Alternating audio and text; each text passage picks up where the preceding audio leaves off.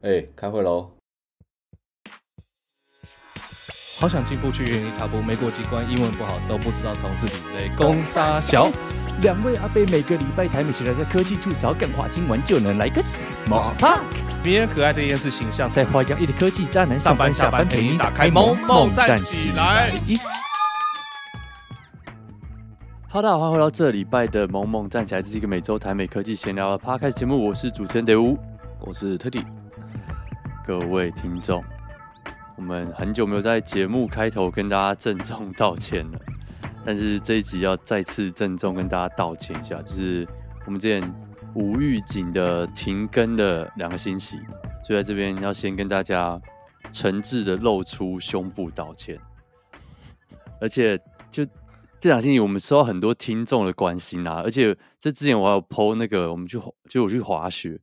然后听众还以为我是不是出事了，真的是觉得 非常感谢大家关心啊，但没有，就是最近这个我们就是主持人真的是太太多事情跟太忙了，然后像 Teddy 前阵子才过了一些像是空姐般的生活，到处飞来飞去嘛，对不对？啊，对啊，前阵子去了蛮多的地方，然后现在是刚回台湾，刚回台湾，对，但是什么？没有，但是 就是很忙，就很忙，对对啊，所以我们这边要宣布一个不幸的消息啊，这是一个难产的第五十集，但是目前为止就是可能暂时不会有第五十一集了，就是我们要宣布要先休息一阵子，就是等到就是最近你知道科技寒冬嘛，大家都要大家都要这个避冬一下，所以我们也要应该不能说自己被。自己成为科技寒冬里面打倒的一员，但是我们就是要先休更一阵子，停更一阵子。没错，对。那什么时候再回来还不知道。如果到时候有消息的话，会在 Instagram 再跟再跟大家宣布这件事情。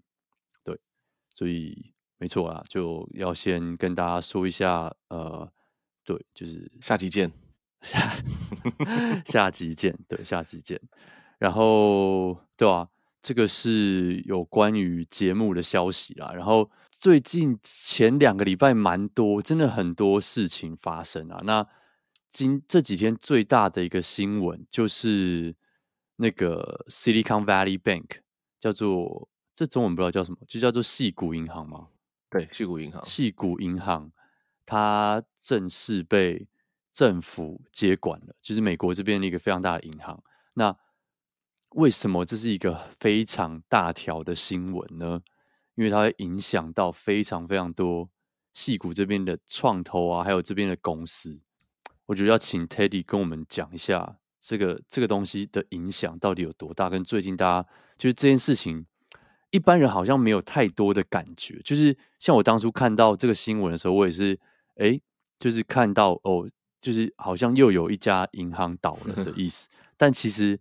它的影响很深远，而且会影响的层面很广很广，对不对？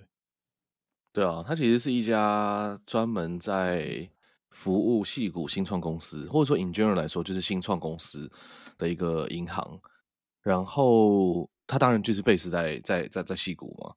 然后很多的这些美国那种什么加速器啊、育成中心啊，或是做 startup 相关产业的这种公司，他们。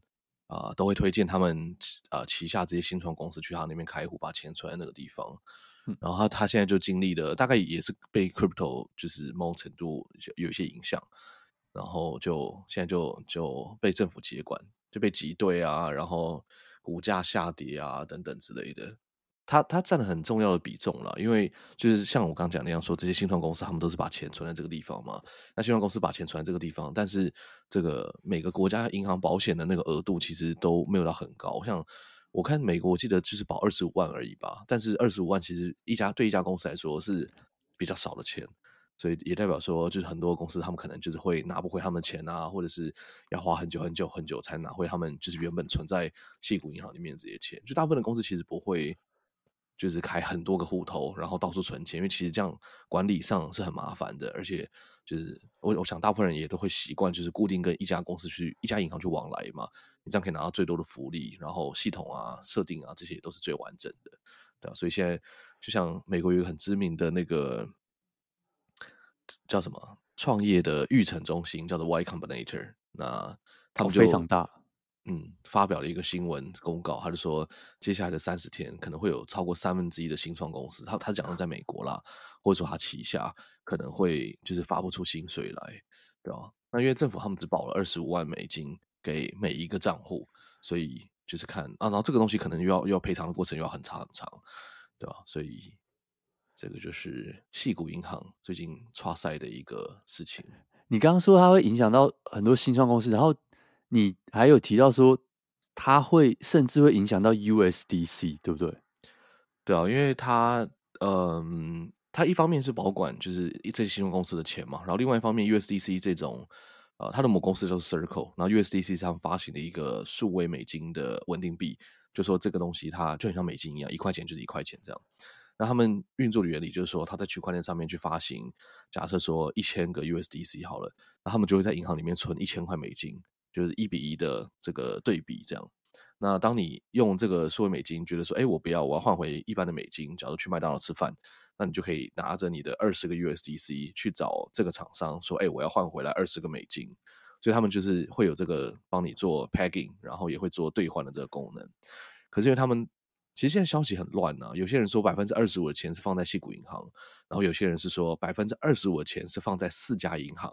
但是也不知道多少钱是放在矽谷银行，所以现在资讯是很混乱的哦。那如果有这么多的钱放在矽谷银行里面，假设说，因为它那个上面都是几亿、几十亿在在跑了，所以如果他真的假设说有百分之二十五在矽谷银行里面的话，那就是一件很糟糕的事情，因为代表说 USDC 全里面会有百分之二十五的钱是突然间不见的。哦，对了，政府会还你二十五二十五万美金呢、可是二十五万美金跟这个几亿对比，其实是一个很大很大的落差嘛，所以很多人就开始去，也是也是在挤兑啊，就是开始去把那个 USDC 换成其他，不是用至少不是 USDC 啊、很多其他的选择，什么什么呃 Paxos 啊、USDT 啊、LUSD 啊这些东西，代啊什么的。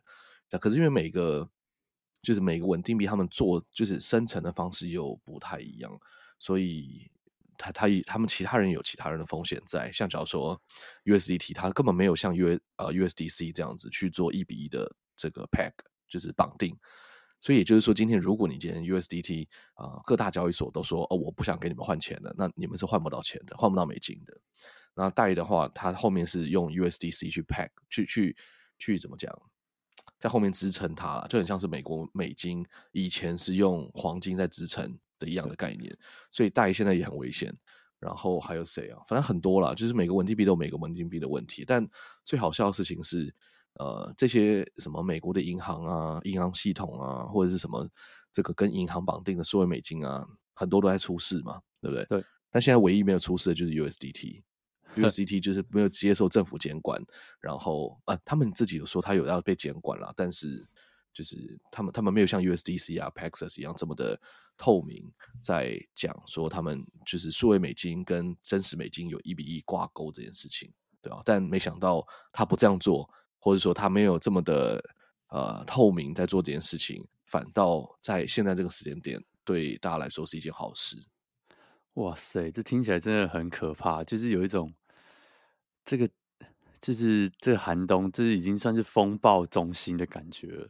就感觉后面会有更大的事情发生，啊、简直就是风暴，就是来了一个台风之后，你的屋顶已经快被吹爆了，然后这个时候又有来个龙卷风，再下一个冰雹，然后又加了地震，然后你旁边家里又开始失火，你已经坐在你家位置上，不知道现在你到底是要躲在椅子下去，躲在桌子下去躲避地震，还是你应该逃出去，还是你应该要怎么办？因为你现在出去的话会被台风刮爆嘛，或龙卷风卷走，没错，就是一种。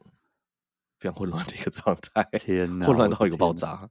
哇，讲到混乱，你是不是前几天去看了一场混乱的比赛？哇，耳朵快聋掉的比赛啊！这可以讲吗？可以讲，可以啊，可以啊。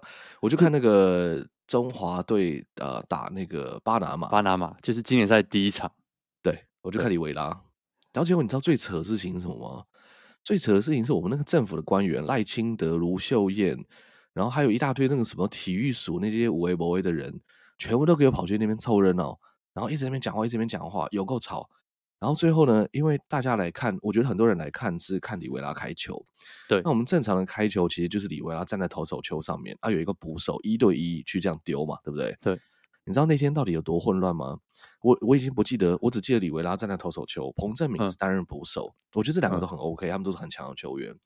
然后王建民也有来，但王建民当然 of course，他因为他是以前就是他的队员嘛，然后也是台湾很优秀的棒球员，所以我觉得你是打棒球的人，你在这个场上都都很 OK。但我有点不是很懂，为什么赖清德跟卢秀燕他也要站上去跟人家那边开球，你知道吗？所以投手丘上面跟捕手上面。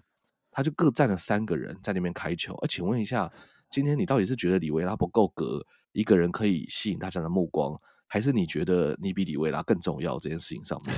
啊，我在旁边看是超傻眼，你知道吗？你们这阵任务真的应该回去，不是检讨呢，就是好好的跟祖先忏悔一下，就是你你们的工作是帮我们赚钱，帮帮台湾干嘛干嘛？你妈那边开什么球啊？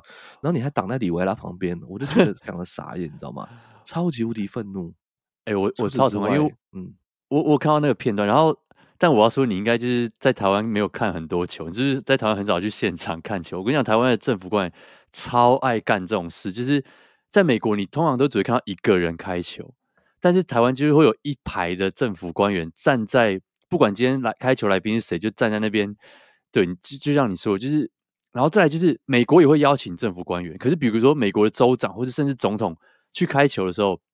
他是不会任何致辞的，他就是开球的时候走上去，把球丢完，照相结束，绝对不会超过两分钟。可是台湾就会出现很多很多这种长官致辞，我觉得这个真的是，这个真的没有办法，就是好像就是台湾的文化跟这个习，我你要说习俗嘛，这是一个，虽然说是一个陋习嘛，就是大家会觉得啊，长官来了就是要给他致辞，就是这种概念，但没有人 care 球。球迷到底想看什么？对啊，嗯，我完全不觉得这些球迷会很买单。说哇哦，赖清德来来来开球耶！干，我真的是最不想看到就赖清德开球，好不好？就是政治人物，你他妈你在这边冲他笑，就你不是应该回去好好的做？就一样的道理啊！你家的佣人会跑出去开球吗？不会啊，对不对？你的员工会跑出去上班时间跑出去给我开球吗？不会嘛？我他妈今天买票进来就是看啦啦队开球，看这些明星开球，看李维拉。我他妈我已经付够多钱给政府了，你不要再来干扰我的视线了。但我那天看到的时候，我真的是傻眼到爆炸。辜仲谅倒是比较好，辜仲谅他是棒球很呃圈子里面我觉得算对贡献很多的人嘛。当然，我觉得他的好坏可能就是大家会有不同的见解。可是我觉得至少他在今天的这个场子上面，他做了一件。我我我不能说这个叫做正确的事情，因为这个就是一个 common sense。他上台他就说啊，我今天就是这个主角不是我啊，我们应该把时间留给啊这个球员呐、啊。然后他当然说还有他的长官呐、啊，但他很快的时间他就下台，因为真的他不是重点呐、啊，对不对？对你们又不是代替我们国家出征的这些球员啊，你们在那边讲话，我们也打不赢巴拿马呀，差 傻眼呢。然后你看讲一讲，一定是他们那人带赛的，对不对？中华这些。没有打赢巴拿，但还好打赢意大利了。对，哎、欸，我真的是这几天就是我没有定闹钟，可是我就醒来就开始，就是就就就看了，然后就是半梦半醒看。这是西岸的凌晨三点，我靠，超硬，超硬，超硬。但是硬爆，好，好像我巴拿马那场没有起来，我我我我有起来瞄一眼，然后我就睡回去，我觉得。太惨不忍睹，但昨天意大利就稍微看一下，我们我们录音的时候还呃是刚打完意大利嘛，然后准备今天要打荷兰，可是这集上线的时候应该已经应该已经打完了啦，就会知道到底有没有办法去日本。可是我想知道是，因为我非常非常非常想去现场，然后我想要顺便问一下，就是是你你第一次看中华队吗？没有哎、欸。我以前啊，你说中华职棒还是说中华队？中华国家队在现、哦、国家队在现场哦，第一次。我之前看的是中华职棒。那你刚刚一开始就说耳朵聋了，是不是？对啊，哎、欸，我跟你讲，我为什么后来不继续看中华职棒的现场？我会看电视，但我不看现场。就我觉得台湾那个应援文化啊，真的是有点，嗯、有有点有点猛烈，你知道吗？那我觉得一般的应援文化就是。季赛的时候还好，就只是真的也是觉得大声，然后就哦，就是很吵。我我我我对噪音是敏感的，声音呢不是噪音。但是我觉得这一次的中华队那个，你知道吗？他从第一球开始就跟你直接就就开始那边应援，哇，然后，一开始他我想说，好好，就是给他们一个你知道吗？好的这个开始，就是哎气氛吵起来，没有呢。到第四局、第五局，他照样继续那个呢。然后我就觉得哦，好累哦，因为我觉得你要做一个 bootstrap 这种东西，你应该是假如说好，今天中华队二三垒有人啊，不管几出局，他就是快得分了，对不对？啊给他那个加油打气。然后说好好好，我们现在来，然后冲一波。可是他不是的，他是每一球都跟你这样硬冲诶。那你可以想象，今天如果你是从头到尾就一直这样子，就是狂戳、狂打这些兴奋剂干嘛之类的，你最后就是会疲劳啊。对球员来说，他就不会有这种功用吧。然后另外一个是，对观众来说，他妈我们也很累啊。我们进去，我不知道台湾人是喉咙很好、耳朵很好还是这样，我真是没办法哎。你之前看球的时候会这样吗？我。我我我在相反的立场哎、欸，因为我相信还是有半局可以休息嘛，就是对方进攻的时候，我们应该也是休是休息的。然后再来他就一直在那边喊投手啊，这是谁台湾英雄？但我觉得这是很有趣的事情，因为就是我觉得进场就是要感受这一种，就是全场两万人一起在那边呐喊的这种感觉，因为。我我这几天很认真的在看 YouTube，就是大联盟官方剪出来的这些影片，然后美国人哎、欸，真的下面留言你去看，都觉得这好神奇哦，就是超，超神奇的啊！我们是全世界应该是唯一一个弄成这样子的。大家就就是下面所有留言都起说什么哦，美国在那边说棒球很无聊，然后要把比赛节奏加快，看看人家是怎么打，怎么怎么，看看人家的球迷是怎么应呃，这怎么欣赏比赛的，什么什么。如果能够这样子，大家就不会觉得球赛很无聊，什么批发。诶，外国人是真心觉得这个东西超猛，就觉得很，你要是觉得很很夸张也好，很荒唐也好，像古巴的球员不就说他们觉呃，古巴教练好像就觉得这东西实在太吵，吵到他们没办法。专心还是什么之类，但我觉得这就是一个台湾应援，就是台式应援一个很特别的文化，对吧？我觉得这个东西打外国队的时候是很好的事情，嗯、因为外国队一定不习惯现场吵成这个样子，很难专心啊。然后旁边有啦啦队那边跳啊，干嘛之类的。没错，就是中华啦啦队是这次五次五五支球队的算是精华，算是全民觉得特别好看呢、欸。哦。我比较喜我比较喜欢就是单一球队他们那种那个看起来还是比较顺眼，或者是比较有整体感。这一次的感觉，哦、对啊，没有没有感觉到真的真的很强。你这样小心会被宅男出征。哎、欸，我跟你讲，现场真的超多人在拍那个啦啦队。我坐前面，我坐呃，反正我坐呃三垒三垒外三垒那一层，嗯，然后我前面大概至少有五个到十个人。大概有百分之八十时间都是手举起来拿手机狂拍那些啦啦队，我想说哇，你到底是 来看中华队还是看中华啦啦队啊？哎、欸，我跟你讲，你不要小看他们，他们很多人赚钱赚超多。就你现在如果去，就是日，就是你用日文打，就什么什么台湾应援什么的，就是这些人拍出来的、啊，然后每一个 view 都超高、欸，哎，超夸张，就是那种超高画质在拍台湾的啦啦队应援，然后下面留言全部都是日本人，就是说什么。反正我我也看不懂日文，但是就一直疯狂的留言，说什么，反正就应该就是多多多少就是一些绅士留言啦、啊，说什么真香啊，好想去台湾什么这种之类。但对啊，就是但我我是的，有他们拍很好了。对，但是真的就是你会觉得天哪，这些人真的是火山孝子，就是我不知道大家有没有看网络上看到一个看过一个台湾迷因，就是拉拉队在下雨的时候坐在那边。然后后面就有五个球迷各自帮一个啦啦队的人撑伞。哦，有有有，我看过。对对 对，那张就是已经变成台湾迷音啦，就是觉得哇靠，好了，但是也尊重了。我我我我的看法是，只要有办法吸引球迷进场，不管他是去看啦啦队还是去看棒球，我觉得都是好事。哎、欸，我觉得这点是是是没错。其实就像美国一样，很多人进去。他棒球场里面不是真的在看棒球，对不对？很多人其实就是坐在那边，就是聊聊天啊，吃吃东西，就很像是去家里公园的附，就是公园散步那种感觉。对对对对对啊！我觉得这都是都很好了。但但真的那个应援哦，搞得那么大声，我我觉得很不好。我认真觉得不好，因为就是那么大声，你就很难接，就是进去你就觉得很吵，那你就不能好好的享受球赛。那大家一完了，反正这个是最后一集。我觉得这样就是这种国家队的战斗，就是要要有那种，就是会有那种战斗气息，就是大家就是我他妈跟你拼的这种感觉，就比较不会有平常是一个 party 或是一个轻松欢乐感，就是大家在那边就是要杀红眼，就是喊到喊到死，喊到扫虾，然后就是要喊爆，把中华队的气势、台湾队的气势喊出来，这种感觉，所以我觉得这个也是合理的啦。就只是看你能不能接受而已，可能就老人就没有办法接受。但是，对，哎、欸，我这是带我爸妈去，他想说，哎、欸，给他们感觉一下，就是在台湾球场看棒球的那种经验。然后他们就说，哇、好吵啊！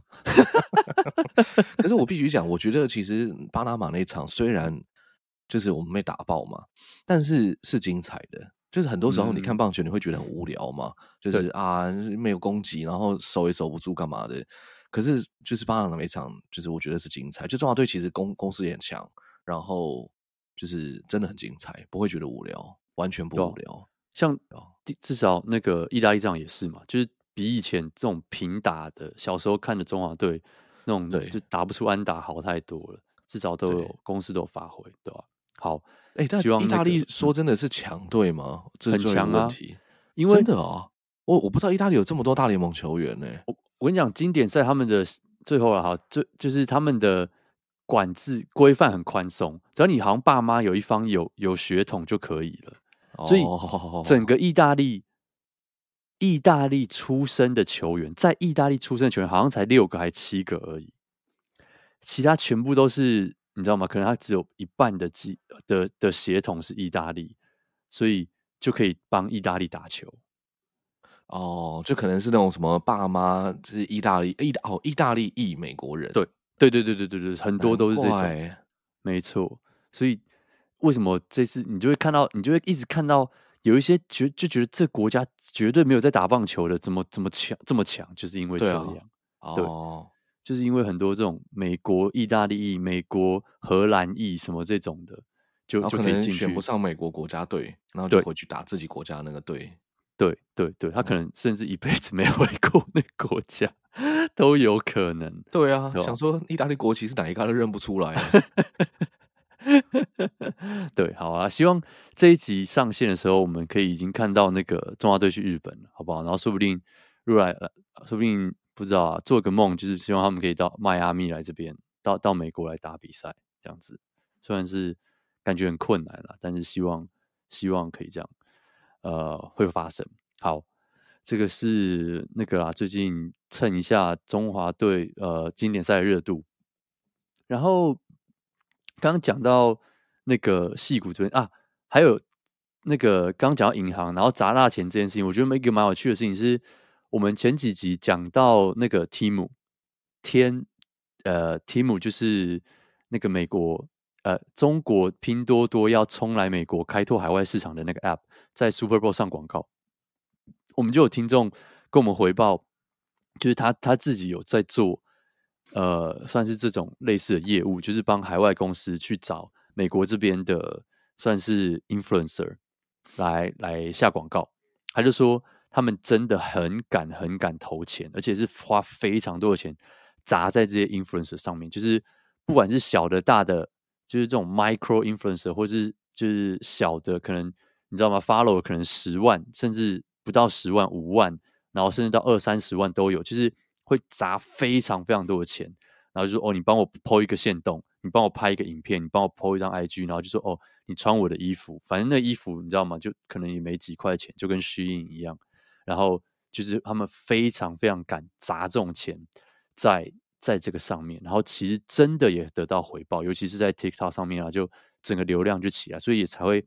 造成他们的 App 是可以蝉联，就是这种 Shopping 排行榜第一名。我觉得真的是比砸钱，真的没人比得上中国啊！真的是太可怕，就是钱超多，而且很敢花。对，真的是超敢花，拿钱砸死你，就是没有没有在跟你计较那个什么 KPI，或者是计较计较那一点点 一点点多少钱什么，就是钱砸出去就对了。国家的钱。没错，国家的钱真的真的很夸张，对。然后好，这个是刚才哦，这个是之前那个听众回报了。然后最近，我相信大家我们我们节目已经讲很多次了嘛，就是很多很多所有的话题。最近有一个新闻，就是叫做 Metaverse 已死，就是 Facebook 他们他们最近讲讲完 Facebook 啊，他们不能再叫他们 Facebook，要叫他们 Meta。Meta 就是说，呃，之前有有提过嘛，他就说这个是今年是 Year of Efficiency，就是注重效率的一年。那所谓注重效率就是什么意思？就是呃砍人，然后他们要更多专注在什么上面？专注在 AI 上面，然后可能比较少去做这些 Metaverse 啊、元宇宙这些事情。我觉得哇，天哪，这个风向转的好快！就是你知道吗？就我我觉得科技业就是这样子，大家会一直在找说，美国会讲说 What's the next big thing？就是下一个大的东西是什么？然后大家一直讲 Metaverse，讲讲讲讲讲讲讲讲讲三五年，然后突然一个 ChatGPT 横空出世之后。所有人都开始围绕 AI 的东西，就好像什么东西沾到一点 AI 的话题，它现在就可以在这个风口上面。就是忘记谁说，就是站在风口上连猪都会飞嘛。就是一个，我记得是一个中国知名的，我忘记谁说的，说了一句话。然后，所以真的是可以看到 Chat Chat GPT everywhere，而且他们最近试出他们的 API，所以什么软体都可以接上去。然后像 Snapchat。就已经先开了第一枪，它就是呃推出了算是就是呃用 Chat GPT 作为核心跟技术的这个 AI Chatbot，然后其他很多很多很多林林总总的应用啊，也一直一直冒出来。然后 Facebook 也说他要做 AI，然后 Google 现在也说要做 AI 嘛，就大家都要做 AI，连 Spotify 都在那边说用 AI。我这个礼拜。用了他们一个新的功能，叫做 AI DJ。我不知道你有没有用过，我觉得很有趣。Spotify App 里面啊，对 App 里面。然后这个 AI DJ 它能够干嘛呢？它能够就是你知道，平常你就不是不是一个播放列表，点进去就播了嘛。那 AI DJ 你第一次用它的时候，我跟你讲有点诡异，有点让你觉得呃，就是怎么这是这是这有点那种。毛骨悚然的感觉，因为会有一个声音。那这个声音，它 Spotify 是说是用完全是用合成合出来的声音，就是 DJ 的声音。所以你第一次点开它，还说哦，还说就全部用英文啦，就是说你好，我是这个 Spotify 的 AI DJ，它有一个名字，忘记叫什么名字了，就叫做随便叫做假设假设叫做 Teddy。他说哦，我是 Spotify AI DJ 叫 Teddy。然后我接下来呢会做什么事情？他会跟他会先稍微介绍一下自己，然后就是说哦，我会播各种不同的音乐。然后如果你喜欢的话，哦，你就继续听。如果你不喜欢，你可以按一个按钮。那我会我会帮你改音乐的只是内容，或者是他说我会，他还会说我我印象很深刻。他说哦，I'll try to push you to the boundary a little bit，就是他会丢一些你平常可能比较不会听的东西，嗯、然后来试试看，就是来试一下你的胃口。那你不喜欢，你可以跟他讲。那再来就是你如果跟他讲不喜欢或什么。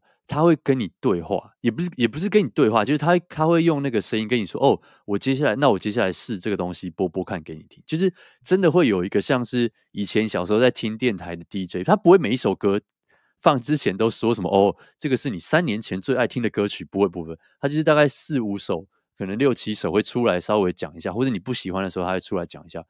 我觉得哇，天哪，连 Spotify 都都在都在用这种，可是我真的觉得 Spotify 很不错，就是。他很会抓住这种 trendy 的东西，嗯、我觉得还蛮有趣，也蛮神奇。但是，你在哪里可以找到这个啊？我不知道台湾有没有、欸？哎，这个这个我不确定。就是你打开下 app，然后你点进去，就是最上面，它它那个入口超级难找，我也是上网 Google 才找到。就你要按那个 music 的那个小 tab，、哦、点进去之后，它就有个 AI 的蓝绿圈圈跑出来，非常大一个，很明显。如果有的话。对哦，哈，好可惜哦，台湾好像还没有。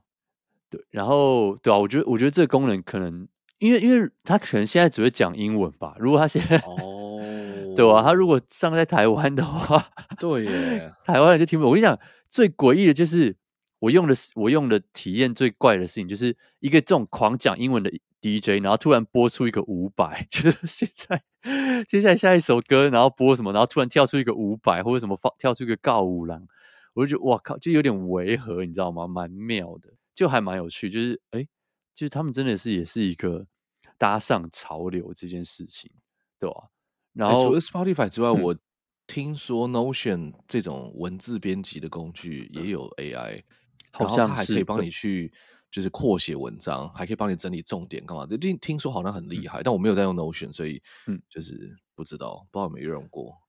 哇，所以我真的觉得有一种遍地开花的感觉，而且我常常在滑 Twitter 上面，就是一大堆工程师就说：“哦，我今天又用 ChatGPT 做了一个什么应用啊，然后做一个什么事情，然后接了什么跟接了什么，就非常非常多事情。然后像我们公司就自己，因为我们公司有在做 Chatbot，然后就是也也接进去他们那个 GPT Three 的的的技术。”然后就是你知道吗？会 create，就是会创造很多很多很多这种 bots，就是你就可以拿这个去宣传。你知道现在公司只要讲到一点边边角角说哦，我用 AI，然后大家就觉得哇哇哇，你这公司好像很厉害，这种感觉。啊、就像以前就想要玩玩看吧。像大家觉得说 ChatGPT 效果这么好，他也会想要知道说啊，那你这家公司用这个东西可以有什么样的效果出来？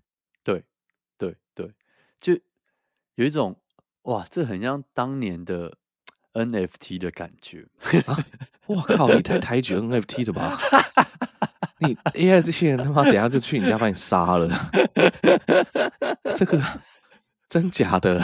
不是啊，我的意思是说那个热度就是哦，好像是我觉得这个很明显可以看得出来它有什么用哎、欸。就 NFT，我是 即使在这个行业，我都不知道它到底可以干嘛。我去问别人说：“哎、欸，请问一下，我到底错过了什么？你们你们看见什么了？”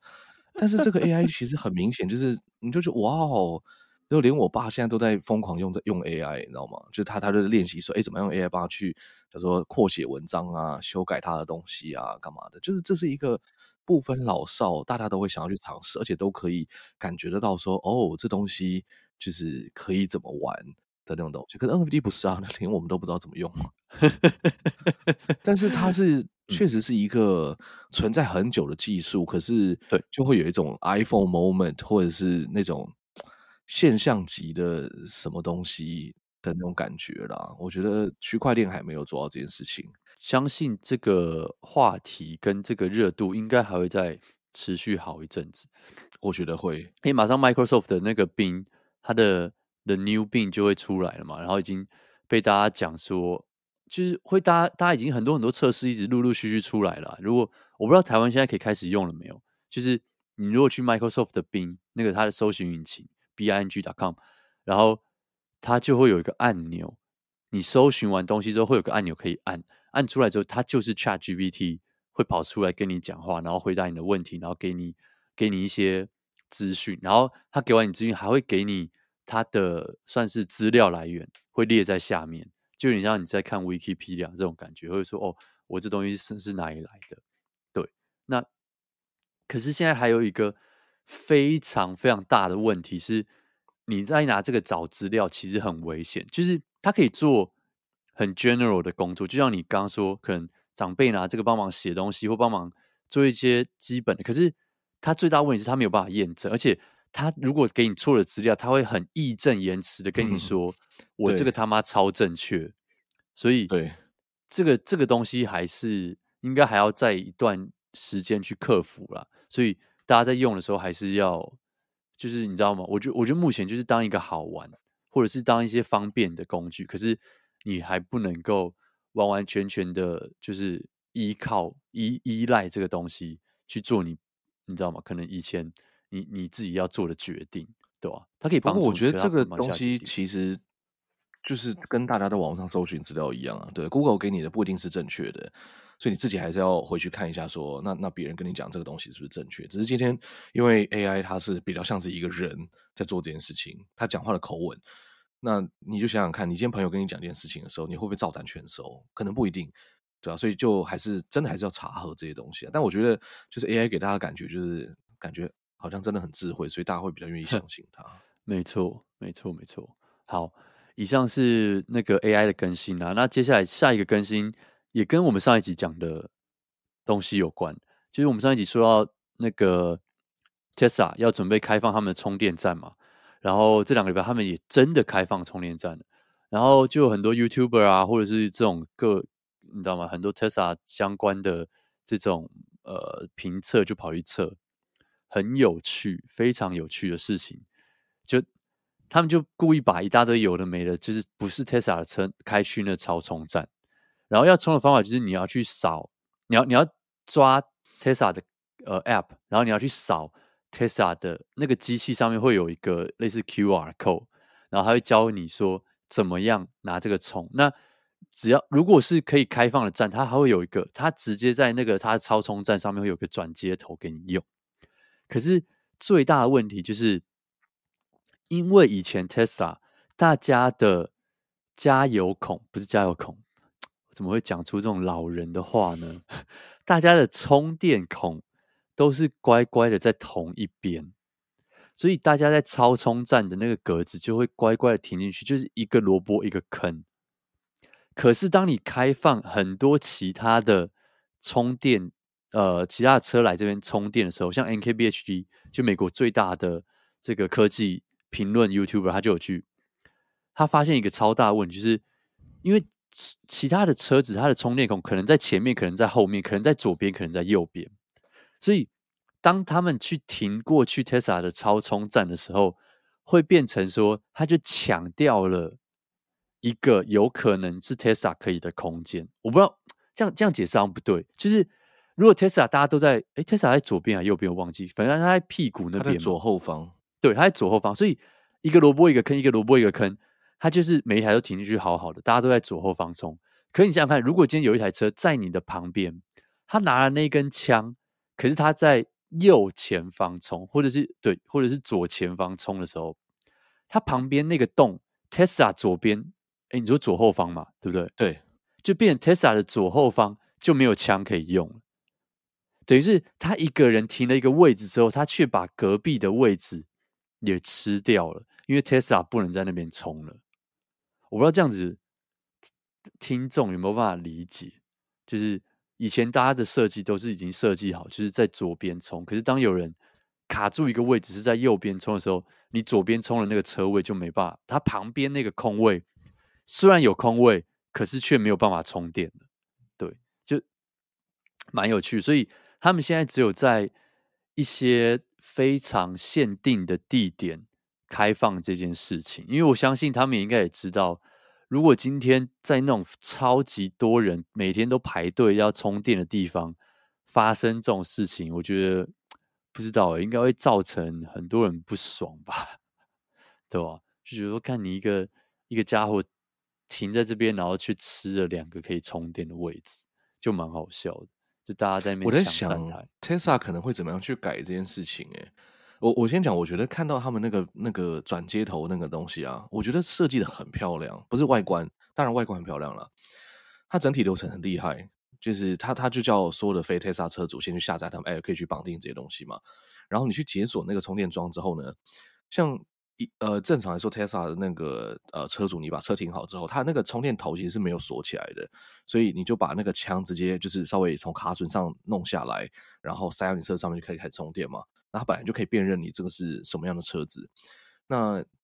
呃，他现在如果不是用 Tesla 车子的话，你他没其实没办法辨认说你你你后面有没有绑信用卡，然后你到底什么什么哪一台车，所以他就很像是美国加油站一样，就说哎，我 要三号帮浦二十块的那种啊，对对对，他不会问你说要几要几块了，所以就说我要用三号帮浦，好，那三号帮浦就这时候就会解锁，然后他的因为 Tesla 充电头在美国是 TPC，反正就是 Tesla 自己的规格，然后全世界除了 Tesla 没有人用这个东西。那现在其他的这些汽车厂，他们要么就是用 CCS One 或者 CCS Two，就是欧洲、美国就是两大系统。那美国全部都 CCS One，所以他很聪明哦，他把他原本放枪的那个地方，就是换成一个大型底座，然后把 CCS One 到 TPC 的转接头，把它塞在那个里面，当做是它的固定固定桩。然后再把头塞进去，我不知道大家可不可以感觉出来，但就是你们去看影片，大家可以知道，就是他们怎么用。我觉得它这个设计非常的漂亮，就是它不需要去把它的 TPC 头换掉，也不用额外像很丑，就是说，哎，拿一条什么线绑在它的充电桩上面说，说哦，哦，我提供一个转接头在这儿啊，它是把它的转接头跟它原本的枪还有它的站全部融合在一起，非常的漂亮。我觉得这个设计做得很好。但是被人家诟病的是，如果你是其他人要充，会有很多就就有车主停进去，他已经停的极接近了，他可能离那个桩只剩下两根手指头的距离要撞到，可是他还是充不到电，就是那根绳子，你就想要那个加油枪、充电枪的线哦，拉不到他那个充电的位置。我觉得这个迟早会改耶，因为如果以特斯拉它的目标是做能源公司的话，它一定会想办法让所有人就可以充电，而且这也不是被迫被开放嘛。嗯、拜登是说，哦，他要让美国公路电气化。以前是铁路电气化，但现在是公路电气化这件事情，所以代表说，就他一定会，他们一定会大力支持这件事。那 Tesla 一定也会配合嘛，对吧？我觉得他迟早会去提供更长的线。可是我在欧洲看到的啊，其实比较不一样。但是欧洲哦，欧洲有一个地方不一样是，他们就是电动车，他们都有分快充跟慢充。快充就很像我们一般，假如说 iPhone、Android Phone，它都有那种什么四十五瓦那种超级无敌快速充电嘛。对，那。呃，慢充的话，就像我们用一种小豆腐，然后什么什么五瓦慢慢充，充一个晚上这样。那在欧洲，当然超充，因为安全的这些东西，他们还是会用他们自己的线，就是很粗的那种线。可是呢，在慢充的这个地方，你就变成是你要自己带线。这一条这个跟台湾也很不一样。美国我现在看到的慢充基本上都还是会提供线给你用，可是，在欧洲，它基本上很多的慢充它都不提供线给你用，它等于是它就是有一根桩在那个地方，就充电桩。那你要自己从车上拿下来你准备好的电线，去插在充电桩，and 插在你的车子上面，对啊，所以我不知道之后的这种快充会不会也仿照这种形式，因为其实快充的线跟慢充的线，它的那个呃粗细程度、重量已经越来越接近了。就是像 Tesla 第三代的超充，它的线比原本第二代大概少了百分之二十五吧，就是更更细一一条，对吧？所以也许我觉得以后会变成大家只提供充电桩。的这个站，但是你要充电，你就自己带绳子去去插。很像你想要去火车上充电、飞机上充电，那你就自己带线过去。你刚刚提到，就是 Tesla 说他自己要做能源公司嘛，他们前阵子也有一个发表会，然后原本大家会很期待说会不会发表什么新车什么之类，但其实他唯一在讲的就是他的 Master Plans Three，就是他们的。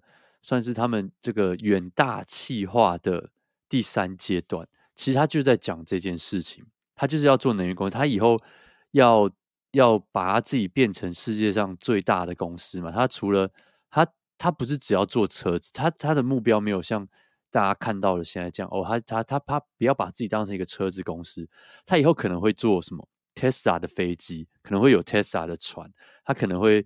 就是就像你说，就是变成能源公司在那边做充电系统啊，做充电桩，做你家的这个太阳能板，做你家的电池包，然后他要把全部所有你看到的东西都电气化，然后他还要接下来还要做那个无人计程车，就是自动计程车啊，然后还有各式各样的，就是他要去当这些第一个去制定这些规格这的这个平台，所以。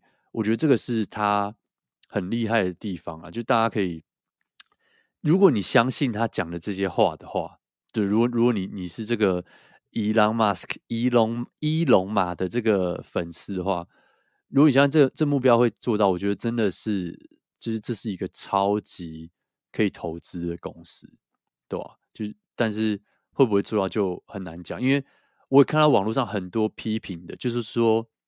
你在那边讲说 Cybertruck 讲了多久了？结果你看人家什么 F F 一五零 Rivian 都已经出成什么样，你的 Cybertruck 到底在哪里？你知道吗？然后还有人在讲说，哦，你不是在那边说什么？比如说像像他的那个那个 Boring Company 嘛，钻洞的那个公司，就钻钻了半天，好像讲了多厉害，就到现在也也只有在一个一个城市，然后一直跑短短的，所以就很多批评的人是。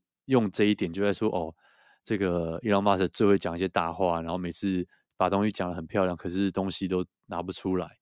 可是，但是他有他厉害的地方啊，就是他真的是把 Tesla 做出来，真的是把 SpaceX 做出来，所以这个就见仁见智啦，看你看你怎么去，看你相不相信他接下来的计划会成功。你虽然对这个人很多批评，但你觉得他做得到这件事吗？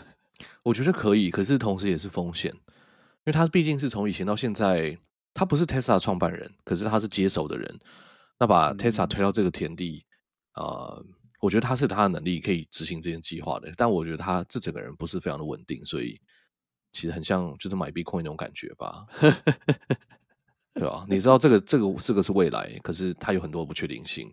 对啊，就是嗯，随时抽手啊或者什么的。但我觉得总体来说，正面的评价是多于负面的吧。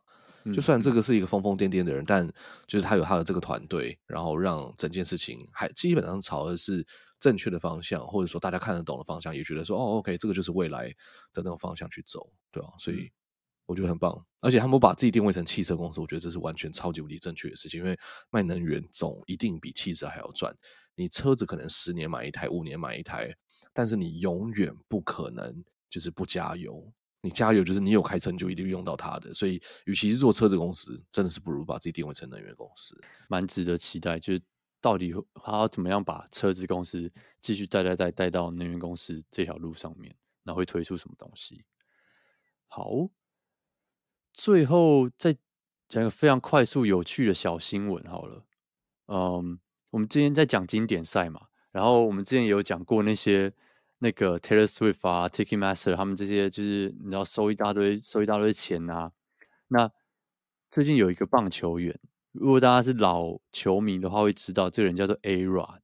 他最近做了一个新，对，他最近做了一个 新创公司，叫做呃 Jump J U M P 跳起来的意思。那他干嘛？他就是要当做这个击倒 Ticketmaster 的第一枪。什么意思？他他。他发现，他最近有新闻稿出来啊，然后就说哦，这个公司他他们的目，他们以后也会开始卖票。那他们卖的东西，他们觉得 Ticketmaster 现在所有的全世界的卖票平台都一样，他就是卖你一个票，就卖你那一个交易，卖你那一张票。可是他说，他们他看到非常非常多，这中间还有很多可以呃做跟可以消费者需求没有被满足，所以他的公司他以后这个。要要要负责，等于是 focus 的地方，就是他要卖你一个完整的买票的体验，什么意思？他还没这东西还没有出现。他说这个他的产品要上线，可能还要再可能要一季，就是大概三个月左右。可是他又给了一些小小的提示，就是让大家觉得哎，好像蛮有趣的哦。第一个，比如说哦，你可能假如说好，我我今天买了一张张惠妹的票，那你今天去两厅院，或者是你去 Seven，或者是你去 StarHub。你就是买那张票，然后你就等到那天来，然后你就去就进去听演唱会。可是他一直说，他什么叫做卖体验？就是他可能哎，在这个演唱会的前两个礼拜，他会寄给你一个限量的，我不知道，可能张惠妹小玩偶，或者是什么什么荧光棒，就是开始在前面就开始做一些铺陈，然后给你一些特别东西，或者是哦，你在我 Jump 买的话，你可以得到一些。呃，在其他平台买买不到的东西，或者是你可以哦，第一天，或者你可以有呃多多一些拍照机会啊，或者有什么什么什么之类。那还有一个蛮有趣的点是，他就是说，假如你今天在球场上，呃，你今天去看棒球赛，然后诶，你坐在三楼，你看到一楼有个位置，它它就有一个功能，我觉得这个听起来很有趣，就是你可以直接开它的 app，然后看说，诶，那个位置现在没有人，那。我如果直接换下去坐那个位置，我要加多少钱？我觉得这个是还蛮神奇的东西。如果他能够做到的话，我觉得蛮有趣的。可是会不会大部分人直接你知道吗？心一横就直接坐下去了？哎、欸，我觉得 你怎么跟我想的一样，他不可能比你直接换过去快。不是，这没有像在美国，你就看就会有就会有人查票嘛。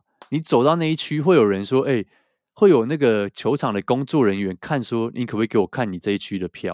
哦哦哦，你说真的是换到很远的那个前面了？我以为想说，哎，前三排有往前三排坐这样子。对啊，我的意思是说，像三楼换到一楼这一种的，或者说外野换到内野这种感觉，嗯、对对啊，我觉得这个如果真的发生，其实我会蛮想试试看的。就是哦，如果能够坐在里面，然后反正这个票。他如果没卖出去，他也是也是一张空票在那边。如果能够这样子做，嗯、其实我觉得是很有趣，对吧？就是你知道吗？那些球场工作人员有时候都唧唧歪歪，就觉得你他妈你就是你知道，就是死亚洲人或什么，你们看起来一脸就是买那种五块钱的票，想来坐这种一百块的位置，然后就来这边，你知道吗？故意查你票什么？对对对对对，以后你就可以正大光明的说，哦，我这个票就走下去。虽然我刚刚坐在那，是我买一百块钱的票，但我不想坐在这，我觉得我太常坐在这，我想上去坐坐看那五块钱吹吹风，感受一下就是平民百姓的生活，对不对？你就 下次就可以做到这件事，我觉得这个蛮值得期待的啦。那希望这件事呃会发生，我觉得有多的挑战啊，有多的平台给消费者选择，永远都是好事。哎、我觉得做卖票这件事情真的是很就是蛮值得再重做的，因为现在。我觉得各各个行业的买票的体验其实都不是很好，嗯，演唱会啊，对，然后或者说什么运动比赛啊，干嘛这，他就真的单纯只是就是 OK 把票卖给你，但就像他讲的一样，就是真的还有很多很多是可以做的事情，像假如说，那你你买完票之后，你还有前面后面，对不对？你要不要吃东西？你要不要交通来回球场？对，甚至是可不可以卖你一整个包？对啊，然后包含就说，哎，你这个票到底呃，除了在游戏里呃比赛里面可以做事情之外，那出去之后还可以干嘛？集了十张之后可以干嘛？类似像这样，嗯、我觉得现在这个东西都太、嗯、就太简单，真的需要把它变得再更可以变得更复杂、更有趣了。对他，他好像就有提到，就像你说的，就是它会变成一个体验，就是可能从就是你的 Uber 啊或什么的，都都都包在这个票里面，都有可能，对吧、啊？就蛮蛮期待的。像像我在台湾，我这次买票，我就觉得哇，有些东西我真的是很就我不知道哎、这个你说是方便也是，有时候不方便也是，就是你在那边上网选完票之后，然后还要去指定的便利商店，然后在那边，然后我就很白痴，我我拿那个我就拿那个月换码或什么，我就直接给店员看说，哎、我要领这个票，然后店员就一脸不屑的说，去旁边 iPhone 按，去旁边 iPhone 按。然后我就哦哦哦哦哦，不好意思。然后我就走那边，然后在那边在那边研究到底要按哪一个什么什么什么什么展演还是什么运动，然后选什么噼里啪啦什么，然后又打那个什么码 A 码 B 码 C 码三个很长的码，超级无敌麻烦。对，就就觉得这个体验不是那么的好，而且一天到晚买票都会宕机。我想说，哇，现在的科技到底有多不发达呀？他们都是用纸在做事了吗？还是什么？对。所以好不好？希望有一天台湾也可以把这个这个整个流程、这个体验再把它再把它修的舒服一点啊，对吧？对啊，嗯，好，这个是我们今天最后一个新闻啊。那接下来看一下这礼拜的听众留言。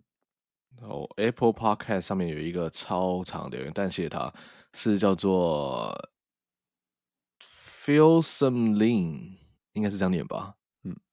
好，然后他这个标题是说手拿 iPhone 心在安卓。好，哦、这个留言我们看不到了。好朋友就是这样。好了，五颗星，谢谢。他说临时被 Q 来我也真的是手忙脚乱。出发前的打包慌乱之际，惊觉此行自己是一个人飞，一个人要从机场到饭店，好多美国的食衣住行。完全脑袋一片空白，索性斗胆直接私讯到萌萌站起来，先问小费的江湖规矩。没想到真的收到主持人的回复，真心感到温暖。这个节目没有在夜配，有每周更新就已经太感人了。没想到还会回讯息帮忙回答问题，真的是太佛了吧！到 LA 三天了，真心觉得小费文化对亚洲外地客真的烧脑又烧钱。然后我在亚在台湾买的上网卡，一到 LA 落地插卡进我的老安卓后，虽然顺利上网了，可是只能维持。用到出关后领行李，哇，这也太短了吧！然后就被变掉，不能用了。解决方法是隔天到附近的 Apple Store 买一支 iPhone 来插卡就搞定。Told you，就是这个是稳定的象征。我安卓仔第一次内心深处动摇了，那你是一个正常人。但是冷静过后，决定还是回台湾，就把这个 iPhone 给家人用吧。不知道为何，哦、那种有时被人问为何不用 iPhone 时，有种说不出来的趣味感。最后还是要谢谢主持人温暖的回复解答，超喜欢萌萌站起来。我用在美国买的 iPhone，在 S 平台手发留言给你们，祝平安健康省心。哇，这个相当的感人呢。我那天看到这个，我就有把截图截给点我看，我觉得蛮屌的，真的。就你为了用这张，我我很想知道这张 SIM 卡到底多厉害。你为了用一张 SIM 卡买了一台 iPhone，对，你花了四万块买一台 iPhone，但是还好，他的 iPhone 是可以退，不是就是可以拿回去给家人用，哦、然后又可以又可以退，所以对，对哦，因为一般人的反应是弄再弄一张 SIM 卡出来，就说啊，那不然我去当地，或者是我开漫游，对不对？对，你开漫游可能就是三天、五天、十天，那大概就是几千块的事情，对，但。你直接买了一支 iPhone，我觉得非常的霸气。而且你怎么知道他买 iPhone 可以解决问题？真的，因为他讲说在机场就是用完之后就被 ban 掉，我觉得是蛮奇妙的事情。就是为什么会有 SIM 卡，它会认手机，尤其是你是呃，就是在台湾的手机，通常就是会锁啊，干嘛？那个就是美国啊，或者日本那种，就是当地当地的手机才会被锁嘛。你外国来的通常是不会被锁才对啊。对，所以好，希望。这个听众可以跟我们 讲一下，到底为什么会 ban 掉？我看到我你哪一家买的？跟我也是问号诶，什么叫做？啊、而且你可以上网，然后一出关就不行，这真的是很神奇的一件事情，超怪的事情。对，然后讲到这个，我最后想要讲一下，从以前到现在，自从有 eSIM 之后，我都不知道这东西到底拿来干嘛。可我这次真的发现非常好用的地方，就是像我这次去日本跟回台湾，我一开始就是上网，就之前在美国就上网。买了 eSIM，然后它其实很简单，哪、啊、哪一家？呃，我突然忘记什么 UBG 还是什么东西的哦。OK，对，它就是那种全世界都有，哎，真的超方便。你只要它，你你注册完之后，它就给你一个类似 QR code 或什么，然后你扫一下，它就已经把那张 eSIM 放到你手机里。那你平常就关着，你到我到 L 呃，我到日本一出来，我就把那个点开，马上我就有网路了，然后而且。非常非常便宜，因为我只要网路，好像一天才几块钱美金，然后就是那个流量就完全完全够用。就天哪，原来 eSIM 是要这个样子用，我真的觉得天哪，很很不错哎。对啊，对我觉得出国旅游用 eSIM 真的是非常方便，尤其像在那些 App 上面买，你就是用 Apple Pay 啊，或者信用卡输入一下，然后那个卡就塞到你手机里了，你不用跟店员讲话，然后也不会被被骗啊或者干嘛的。对。就你完全可以在自己国家就搞定，不用在那边担心说，我出机场还要去哪一个柜，哪一个东西领，然后还要干嘛什么这一类的，真的很不错，没错。好啦，那这个会是我们近期的最后一集。那最后看那个 Teddy 有没有什么东西要跟听众 讲的？有什么？没有，有一些。这个我觉得也不是说啊，这个就是。说什么没有要继续更新啊？干嘛？那个单纯就是最近就真的很忙。然后你看银行这样倒成这个样子，你我是真的不知道我现在要作何感想呢？你知道吗？我现在就觉得，看我们现在到底是就是外面感觉真的像刚形容一样很多天灾，对啊，所以我们等就是事情变得比较稳定之后，然后就大概有比较多的心思可以再来再来录音，对啊，那我们中间可能真的觉得哎。凑到一些不错的题目，可能也会再再录一下吧。但我们就只是不想 promise 的。原本那个得吴是讲说要跟大家讲说哦，我们这个是一个这个暂那个什么，我们会休息，忘记讲怎么讲。但我说我们就讲绝一点，就讲说我们会暂时性的停更。那什么时候回来我们不知道，对啊，但对啊，我我是觉得还蛮有趣的啦。所以就是等我们不忙的话，我们就会再再继续录吧。也许 I don't know。好，那如果大家。觉得这个想念 Teddy 的声音的话，还是可以继续，就是在那个 Instagram 跟我们聊天，应该。然后结果最近最近留言都不是我回的，所以知道最近真的很忙啊。我知道我们有一集一定会录，九月的时候一定会录，因为 iPhone 会出新的。九月太久，Pixel 也会出新的嘛，所以我们 Pixel 应该也会录一集。对，所以大家可以期待一下九月份，再过半年就有了。好，拜托不要取消订阅呢。对，好，希望我们可以赶快回来跟大家在这个线上见面，好吧？我们要当这个 Podcast 界的光宇，对不对？继续 做三十年，好可怕哦，好可怕，真的。好，好啦，那这一集就到这边结束啊。如果喜欢的话，记得到 Apple Podcast 刷个五星留个言，Spotify 也可以。在上面刷个五星，Instagram 也可以找到我们，陪我们一起聊天，分享你的生活近况，或者是关心主持人有没有吃饱穿暖，有没有那个滑雪出意外。真的，怎么会有一群这么可爱的听众？我真的觉得超级很温暖。对，好，那我们就先暂时再会喽。我是德乌，我是 Teddy，我们就下一期见，拜拜，拜拜。